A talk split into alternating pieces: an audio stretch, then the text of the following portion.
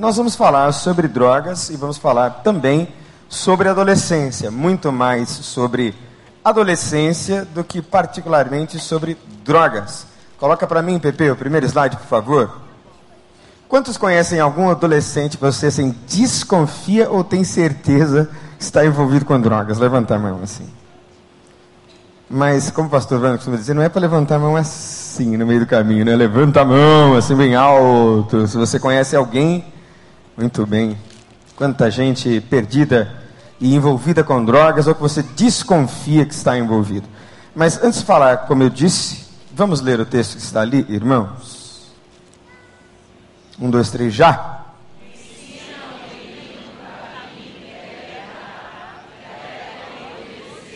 não se desviará dele. Provérbios 22.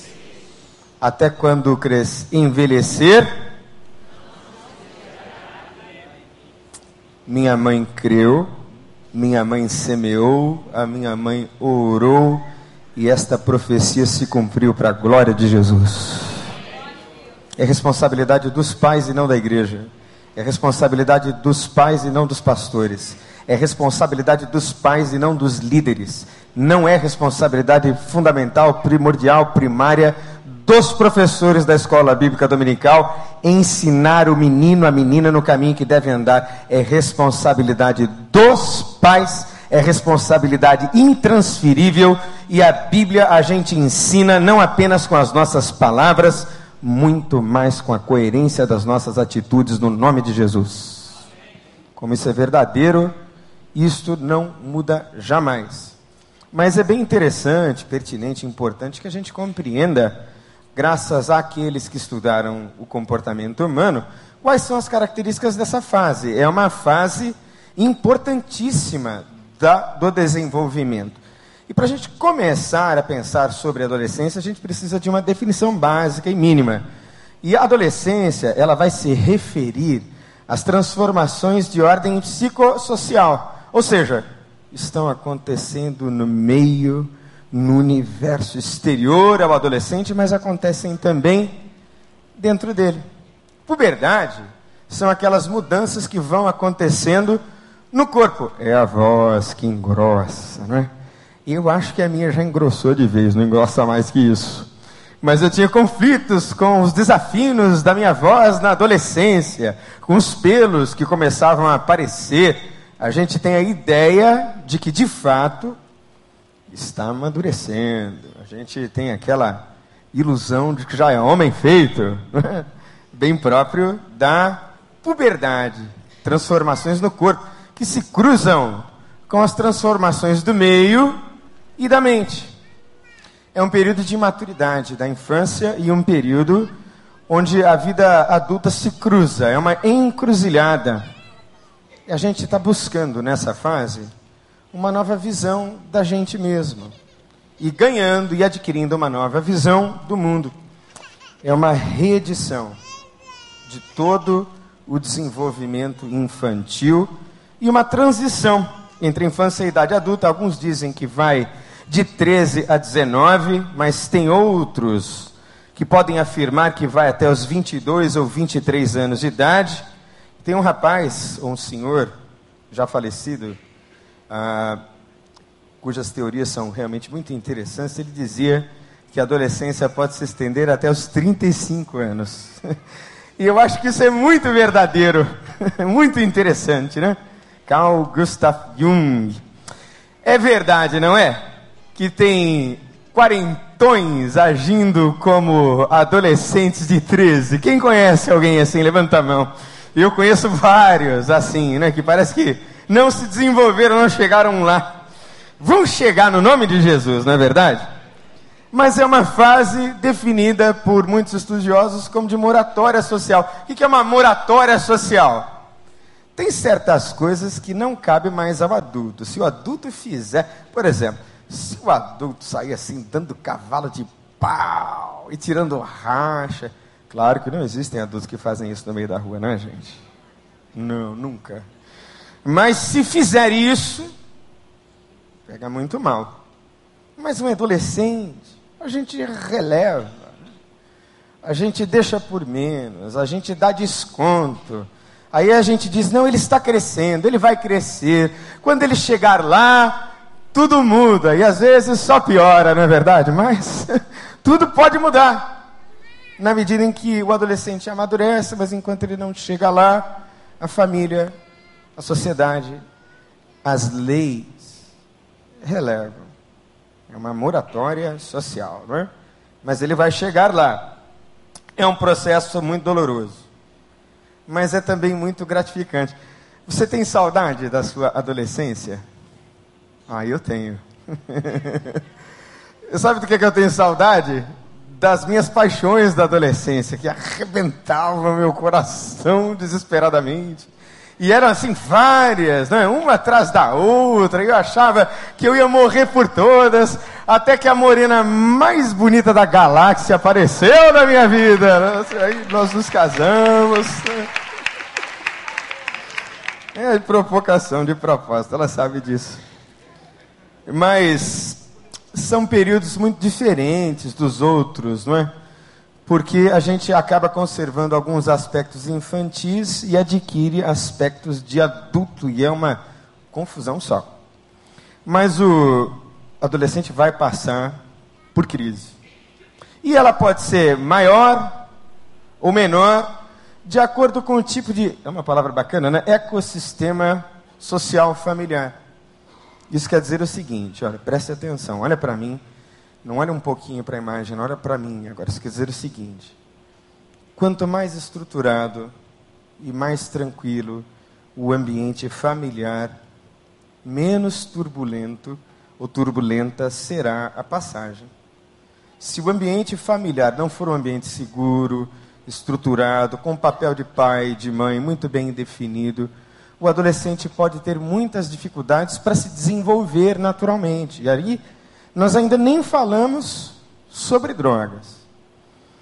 Nós estamos falando já já sobre drogas, mas existem mazelas e feridas e machucaduras e é, é, questões que não bem resolvidas nessa fase perduram para a vida toda. Então, quanto mais leve, quanto mais suave for o ambiente familiar e mais estruturado, tanto melhor será a travessia da fase e essa crise ela é provocada por uma desestruturação da personalidade. Personalidade se desestrutura completamente. E nesse enfoque, que é mais um enfoque assim da psicanálise, nós temos três eixos aqui, ou quatro eixos centrais que são muito importantes. E a psicanálise chama de luto. Quem já ouviu falar sobre fases do luto? Alguém já ouviu falar? Levanta a mão. Assim. Pois é, é um tipo de luto pelo qual o adolescente passa. Qual é o primeiro luto? Ele perdeu o corpo infantil. Você, quando se recorda da época que você era criança, você tem saudade? Eu tenho. Porque era muito gostoso ser criança. Eu era cuidado o tempo todo. Eu nasci num lar é, onde meus pais souberam me dar carinho e acolhimento, era muito gostoso. E quando o adolescente entra na fase, o corpo infantil e toda a proteção que se devia e se dava à criança vão morrendo. Ele vai morrer de pé junto, dizendo que é o ser mais potente do universo. É nada. É uma criança que cresceu um pouquinho e continua, se não mais, insegura e desprotegida. O tempo todo. Perda dos pais da infância. Porque o meu pai era uma espécie de super-herói, mas quando eu adquiri uma melhor crítica sobre os comportamentos dele, o meu pai morreu um pouco para mim, porque ele já não era mais aquele herói, mas um homem como outro qualquer, com qualidades e falhas. E me parece que o adolescente tem muitos olhos para as falhas dos pais. Não é verdade? Ele olha muito e olha muito atento para as incoerências do pai. Critica muito. Mas os pais morrem para ele e muitos pais de outros amigos passam a ser modelos para ele. Havia uma época em que eu tinha inclusive vergonha da minha mãe. Muita vergonha. A minha mãe tinha uma criação, ou teve uma criação muito humilde, e a minha mãe costurava as minhas roupas, né? Então, na época em que todo mundo usava aqueles roupões, agasalhos Adidas, que era moda lá em São Paulo, eu usava calça de tergal e conga. Que trauma horroroso! E eu brincava demais com a minha. Gente, eu me deprimia por causa daquilo. Então, o pai mais bacana era o pai do Maurício, que era um menino que só se vestia com Adidas e tinha uma mobilete. Quem é que se lembra da mobilete? Então, Maurício tinha uma mobilete, então o pai dele era um herói. E o meu, nem tanto. A gente vai perdendo, né, e se descolando, se distanciando dos pais. Perda da identidade e do papel sociofamiliar infantil. É aquela coisa de você estar tá no meio do caminho, e é uma crise mesmo. Sou criança, sou adulto. E quanto mais forçado o adolescente é, a tendência é que o comportamento dele seja cada vez mais regredido. Não adianta exigir que um adolescente haja e reaja como adulto. Se você apertar, espremer, vai reagir como criança. Não adianta. Por isso mesmo, mais uma vez, quanto mais suave, mais tranquila passagem. Um outro aspecto é que a passagem do pensamento concreto para o pensamento abstrato. O que é pensamento concreto? Se eu disser para a Sofia, minha filha de 5 anos de idade, filha, hoje o céu está um céu de chumbo. Provavelmente ela vai olhar e vai dizer: De chumbo, papai? de chumbo, metal, literalmente. Nós que abstraímos, vamos entender que um céu de chumbo é um dia triste, um dia chuvoso, um dia feio, um dia depressivo, não é verdade? O adolescente tem uma explosão de abstração, e por isso mesmo ele acha que sabe e que descobriu todos os mistérios da intelectualidade. Né? Por isso eles mesmos se acham muito mais brilhantes e inteligentes do que a gente. Deixe estar, porque essa onipotência vai passar no nome de Jesus e por força do tempo, que é implacável, só vai para frente e não volta nunca mais para trás. Não é verdade? Muito bem. E aí, alguns autores falam de uma síndrome da adolescência normal. É um adolescer normal, ou um adoecer normal. Será que isso existe? Existe. É um limite assim, bem tênue, fino, o que é patológico do que é normal na adolescência. Alguns comportamentos a gente diz: meu Deus, que monstro é esse? Essa menina era tão doce. O que aconteceu agora? Aconteceu que ela é adolescente, só isso. E aí você vai perceber comigo algum conju um conjunto de características e sintomas que são universais e são bem peculiares dessa fase. É um limiar importante entre o comportamento normal e patológico, ou se você preferir, é uma patologia normal, a adolescência. Vamos lá? Três coisas importantes que o adolescente quer. Quais são? O que, que ele quer, gente? Leia aí a primeira. Liberdade nas saídas e nos. Ó. Quem é pai tio, vô de adolescente sabe disso, concorda, diga, é verdade. É verdade. A minha filha adolescente quer voar bem longe, aí eu deixo ela voar com o carretel na mão. Volta. Impondo a ela os limites. E limites são expressão genuína de amor. Diga para a pessoa que está ao seu lado: quem ama dá limites. Diga aí para ele, para ela. Mas dá limites de forma não impositiva e arbitrária, com firmeza e autoridade, principalmente com inteligência e argumento.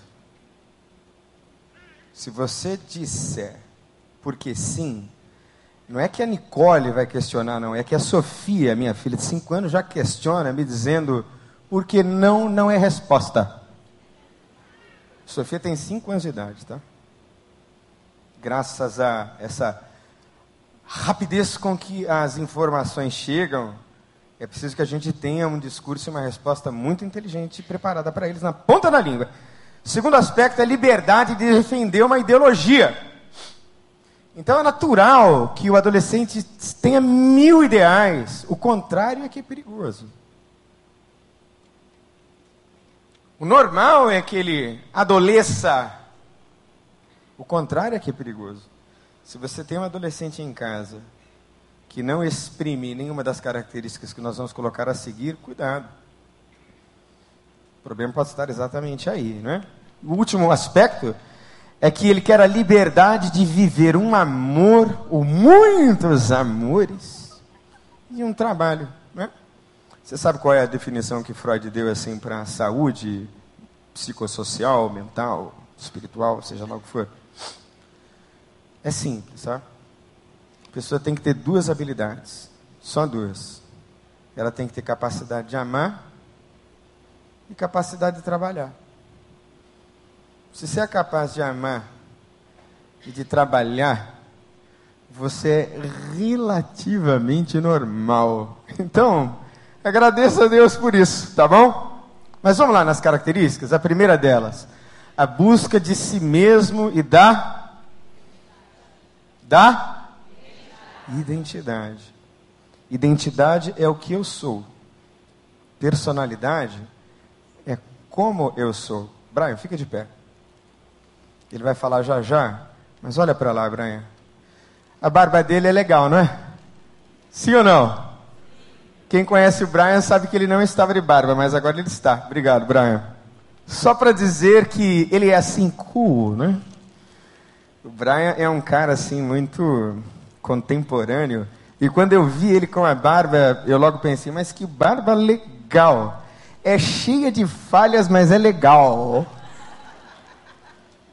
É muito legal. Eu, eu amo este meu filho que Deus me deu. É como ele é. Ninguém é o Brian e ninguém é como ele é.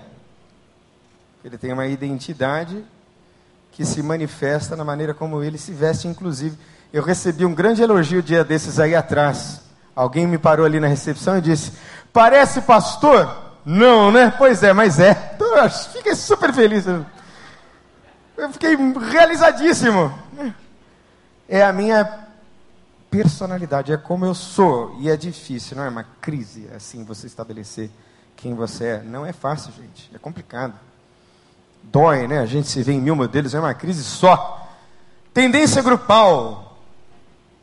Na minha adolescência, eu gostava muito de rock. E eu tinha um grupo de gente que ouvia rock comigo. Por quê? Como você não tem identidade estruturada ainda, super frágil, você precisa do grupo para te afirmar. Então é natural que tenha o grupo dos que gostam de música, dos que gostam de shopping. E de repente pode rolar o grupo que gosta de a rave, não é? Sabe o que é uma rave? É uma festa onde, via de regra, rola muita droga. Aí a coisa começa a complicar um pouco, não é? A necessidade de intelectualizar e fantasiar.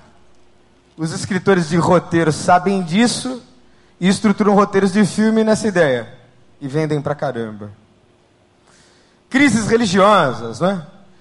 O adolescente santo de Deus, de repente cresce, vai para a universidade e vira ateu. Já viu isso? Eu já vi. Nossa, o que aconteceu com aquele menino que era tão crente? E aí o oposto também acontece. Aquele que não era crente na adolescência, de repente se converte para valer definitivamente. É parte da fase. Tem a ver com intelectualização, ele está questionando. Síndrome atemporal. Adolescente não tem muita consciência de tempo. Então é natural se você diz ao seu filho, minha filha, meu filho, sete horas dessa aula já são seis e meia. Calma, mãe, tem tempo. Filha, prova é semana que vem. Semana que vem? Ele não tem constituição de tempo. Adianta brigar? Não, tem que conduzir. Levanta, papai te ama, igual fazer com a minha filha. Levanta, papai ama, hum, hora de ir para a escola. Hã? Sexualidade. Começa a descobrir o prazer, né? Começa a descobrir as interações do amor erótico, começa a se apaixonar, é natural. Atitude social reivindicatória. Vai brigar, vai aderir a black blocs, depois cresce, olha para as fotos e diz: Meu Deus, sou eu aqui na foto. É, é, era você. Se você visse uma foto minha tempos atrás, meu Deus, sabe qual era meu apelido? Monstro. Andava de roupa preta e tal. Eu era um micromonstro, mas amadureci, deixei, como Paulo diz, as coisas de menino. Condutas contraditórias. Tem um discurso e uma atitude que não conduz com o discurso. Separação progressiva dos pais, essa é terrível. Porque você acha que o seu filho, a sua filha, não te ama mais. Mas todo o amor está lá. É que ele precisa olhar para outros modelos para constituir a sua própria identidade. Quando ele amadurecer, ele vai saber dimensionar melhor o valor dos pais e os valores que os pais nele implantaram. Tudo isso, gente, é normal. Mais uma vez, o contrário é que é perigoso se é muito quietinho, merece atenção. Não que, por favor, seu filho, se for um bom filho, direitinho, regradinho, nossa, graças a Deus, não é? Mas algum nível de turbulência vai aparecer e muitas vezes essa turbulência não está necessariamente ligada à sua competência ou incompetência como pai ou como mãe. É da fase. Muitos pais se perdem nisso, sabe? Mas com medo de expor o problema do filho, entendendo que a incompetência de criar os filhos é responsabilidade total dele. Quando na verdade os adolescentes vão fazendo as suas escolhas. Algumas delas são realmente determinantes para a vida, mas eles já são pessoas. Constantes flutuações de humor.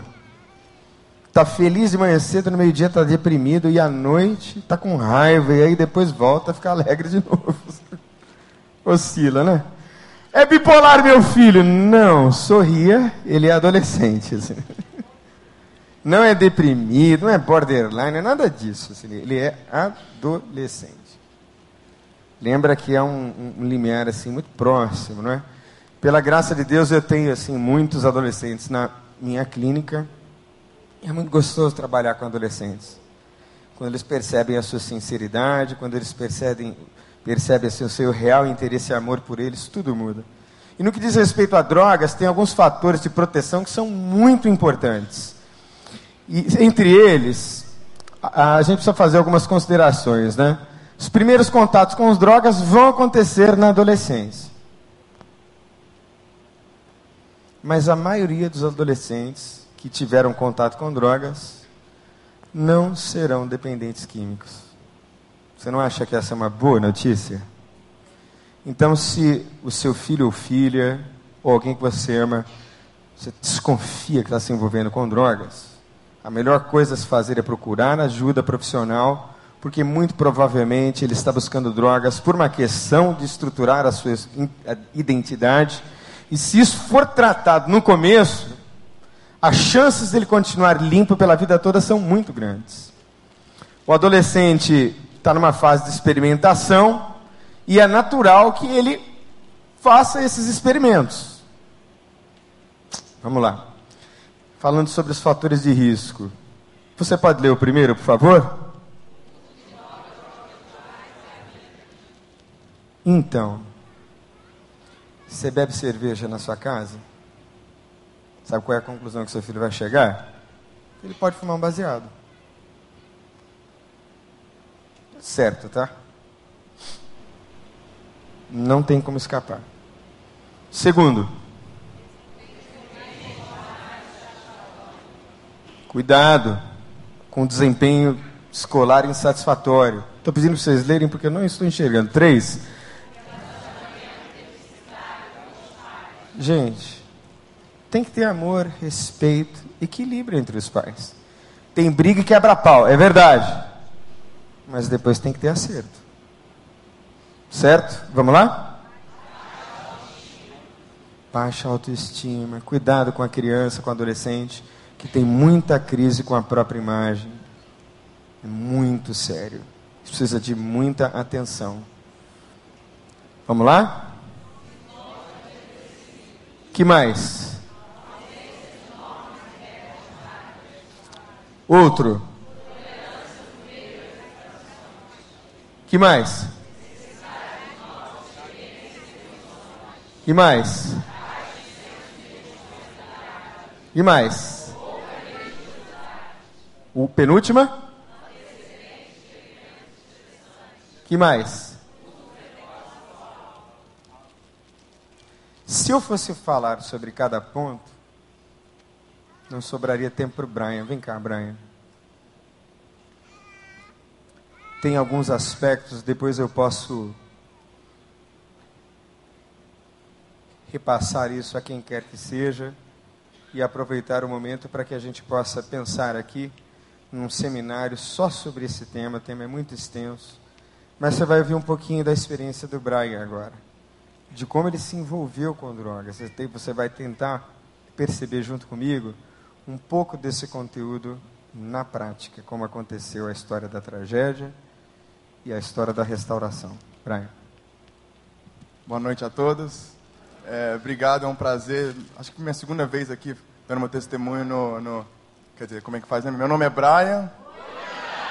Sou um filho amado de Deus. E estou em recuperação de dependência química. Eu não tenho costume de fazer isso, muito tempo que eu não, eu não venho aqui, pela questão que eu estudo à noite, mas é um prazer de estar com vocês e poder compartilhar um pouco da minha experiência que eu tive com drogas e adolescência, já que é o tema de hoje.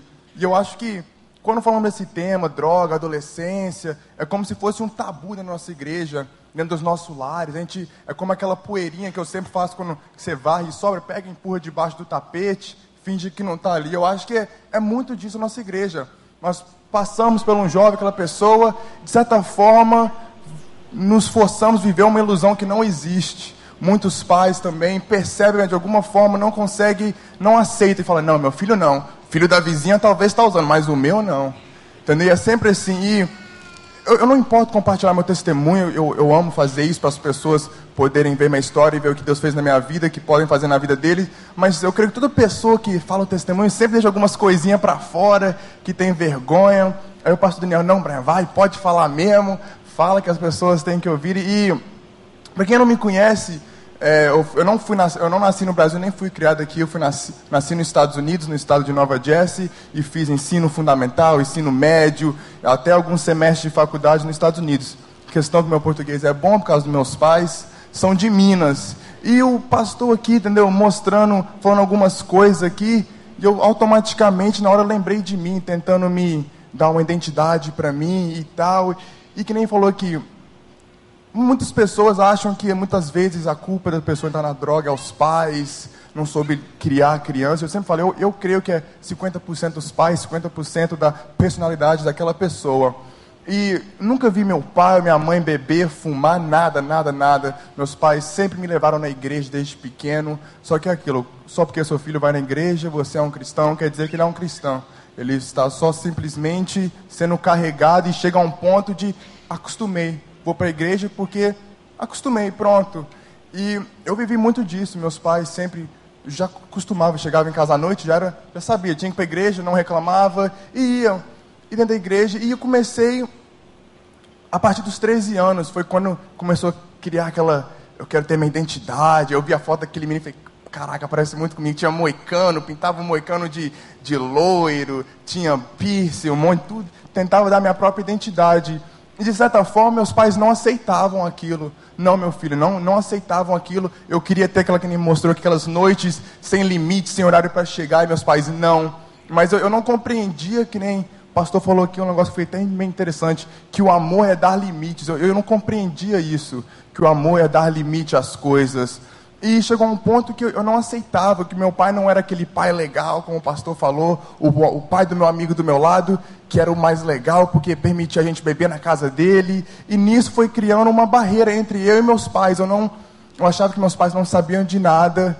E eu tentei ir para fora e preencher aquele vazio que eu tinha dentro de mim, da forma, mesma forma que muitas pessoas preenchem com com sexo, homem, mulher, com dinheiro, com objetos. Eu tentei preencher esse vazio com as drogas e dar uma identidade e provar que eu era um homem, de certa forma. E meus 13 anos saí e com um grupo de amigos meu fumei meu primeiro baseado de maconha. E nisso continuei indo para a igreja todo domingo, todo domingo eu ia para a igreja, chegava na igreja e eu falava dentro da igreja mesmo, com meus amigos da igreja, meus amigos que eu cresci, a gente fazia aquelas pecinhas na igreja, a gente saía da igreja, ia lá para fora, quando terminou, eu fumava droga junto com meus amigos da igreja, junto com os, o, aqueles amigos que meus pais confiavam, porque os pais estão na igreja também, eu saía, eu usava com eles.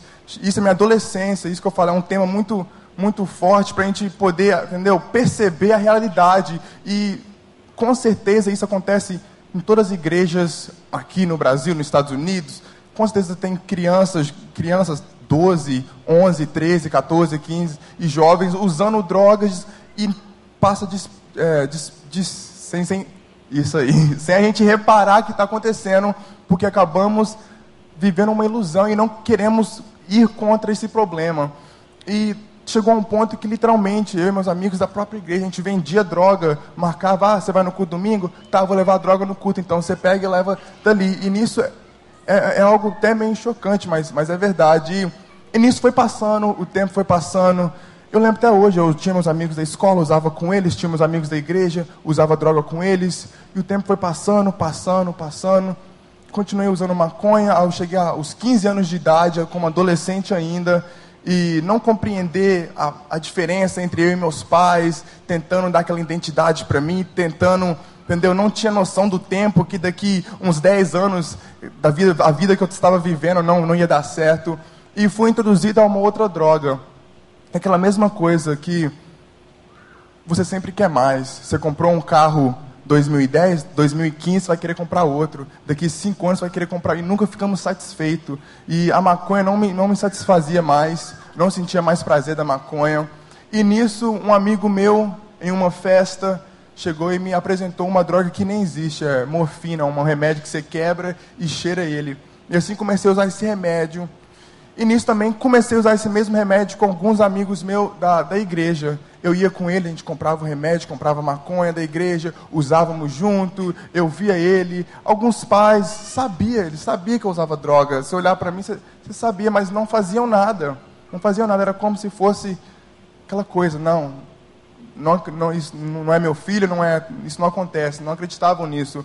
E até meus pais, o pastor Daniel, ele, eles dizem isso, que há um período, eles não, o meu pai acreditava, mas minha mãe foi muita luta acreditar que eu usava droga. Minha mãe, não, meu filho não usa droga. Meus pais chegaram até brigar e ter discussões, porque minha mãe falava que eu não usava droga. E meu pai falou, não, meu filho está usando droga. Ele usa droga. Minha mãe, não, não, não e tendo essa, essa barreira de acreditar que aquele dia aquela criancinha que era tão pequena, aquela criancinha que corria para lá para cá, estava usando droga. E eu acho que é, é algo muito importante as pessoas poder é, trabalhar dentro de si e que talvez seu filho possa, entendeu? Um dia ter problema com droga. Você estiver pronto a saber como lidar com ele, a como lidar com essa situação. E o tempo foi passando, me ser bem breve. E aos 17 anos de idade eu já estava trabalhando numa loja de tatuagem e nisso eu conheci uma droga que essa droga tem uma estatística que a cada 10 pessoas que usa ela, 8 nunca mais vai parar de usar essa droga. De 10 pessoas que usa, 8 vão acabar morrendo com essa droga, vão acabar sendo presos e nunca vão parar de usar essa droga. E eu lembro até hoje, a primeira vez que eu peguei uma, uma agulha cheia de heroína e injetei na veia. Eu era ainda um adolescente, 17 anos de idade, morando dentro de casa, ainda no, no ensino, terminando o ensino médio.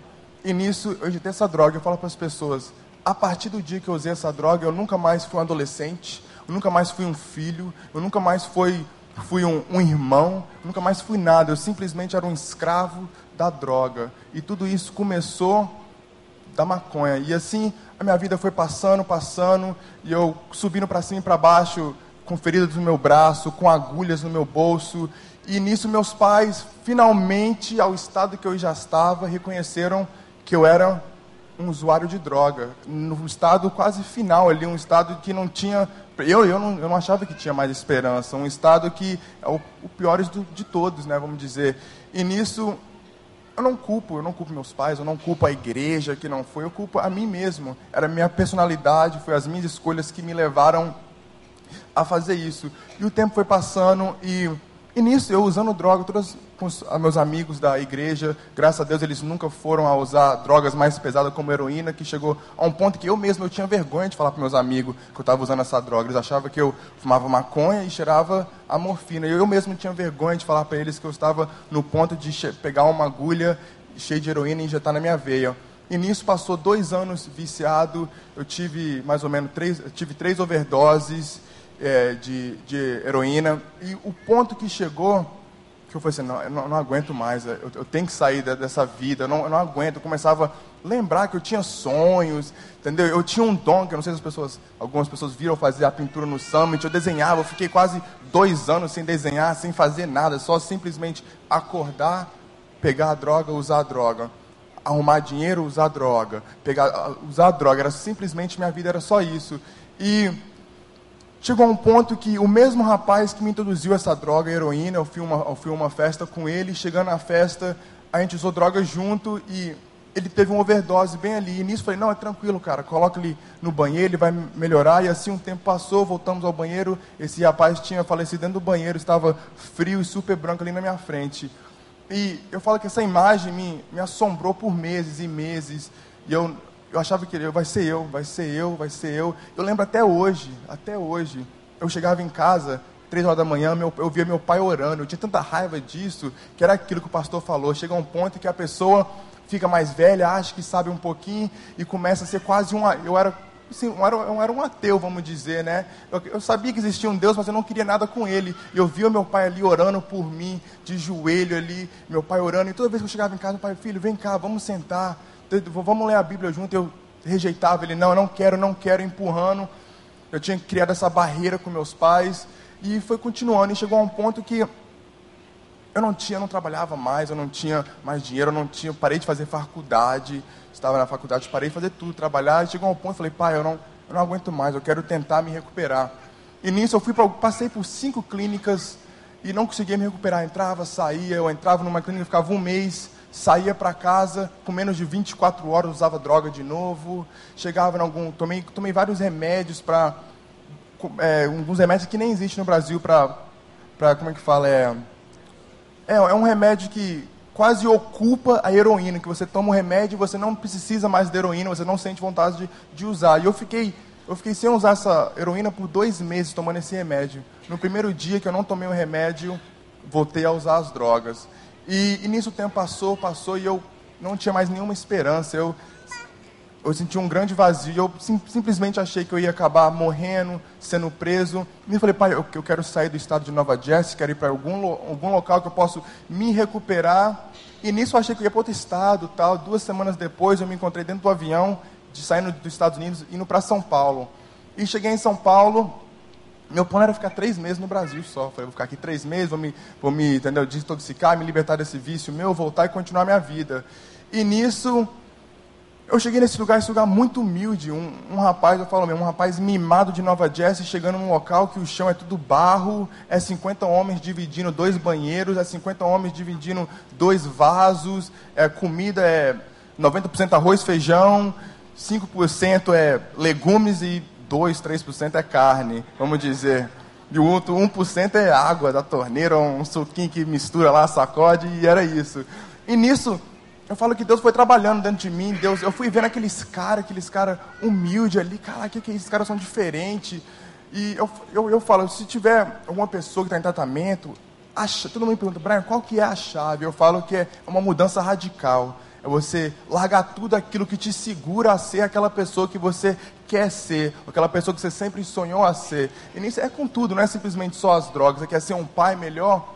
Tem algo ali, alguma barreira, talvez seja o seu orgulho de falar para o seu filho, eu estou errado algumas vezes. E é isso, é fazer uma mudança radical. E nisso, eu decidi fazer uma mudança radical.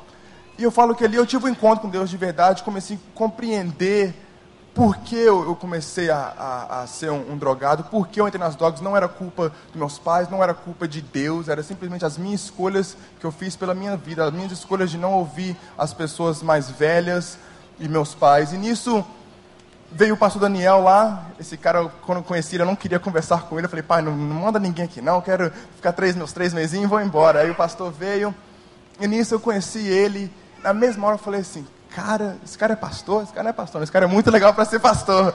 Aí nisso eu falei, pô, pô, pelo menos é um pastor legal aí que, pô, eu gostei dele e tal. Aí ele voltou, falou, o que, que você acha, cara? Vai vir uns americanos aí do Rio de Janeiro para você traduzir, depois você pega, você vai embora, você traduzem para ele. Eu falei, pô, legal, né? Eu vou ficar aqui mais uns dois meses, vou terminar minha recuperação, terminar de chave de ouro no Rio de Janeiro, pegar uma prainha, nunca tinha vindo no Rio de Janeiro, depois vou embora. E nisso, eu vim para cá, trouxe ele a conhecer a Simone, as filhas deles, ajudei nesse projeto. Nesse período eu fui num, fui num projeto que todo mundo aqui conhece, Cristolândia. Eu não tinha, não tinha a mínima ideia que era Cristolândia. E ali eu cheguei, eu, eu fui impactado por aquilo. Eu falei, meu Deus. Eu fui impactado. E ali comecei, entendeu? Sentir algo diferente. Aquilo ali eu comecei, cara, aqui eu posso, entendeu? Dar uma esperança para essas pessoas que um dia foi algo que machucou minha família, um dia algo que me machucou, agora eu posso estar ajudando essas pessoas. E nisso, eu literalmente falei, pastor, quero ficar.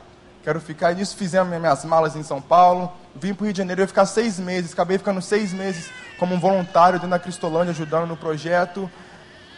E depois decidi fazer seminário e a história continuou. Hoje estou estudando no Seminário do Sul que um dia eu possa ser um pastor de jovem, alguma coisa que Deus quer que eu seja, para poder guiar essa juventude aí, tirar essa ilusão, eles essa ilusão que drogas é viver, que drogas vai preencher esse vazio dentro deles. E eu falo a chave, a chave de lidar com drogas e adolescência. Tem a chave. Para mim, eu creio que hoje a chave é o amor.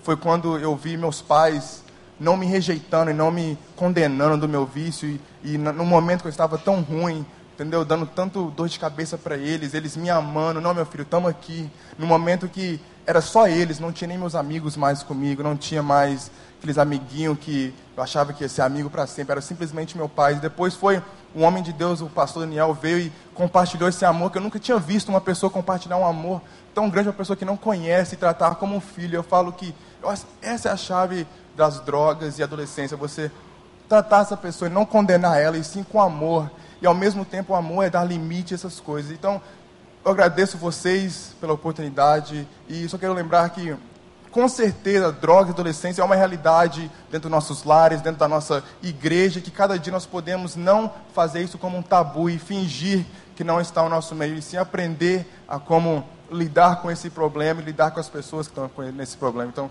agradeço a todos. Glória a Deus. Feche os seus olhos.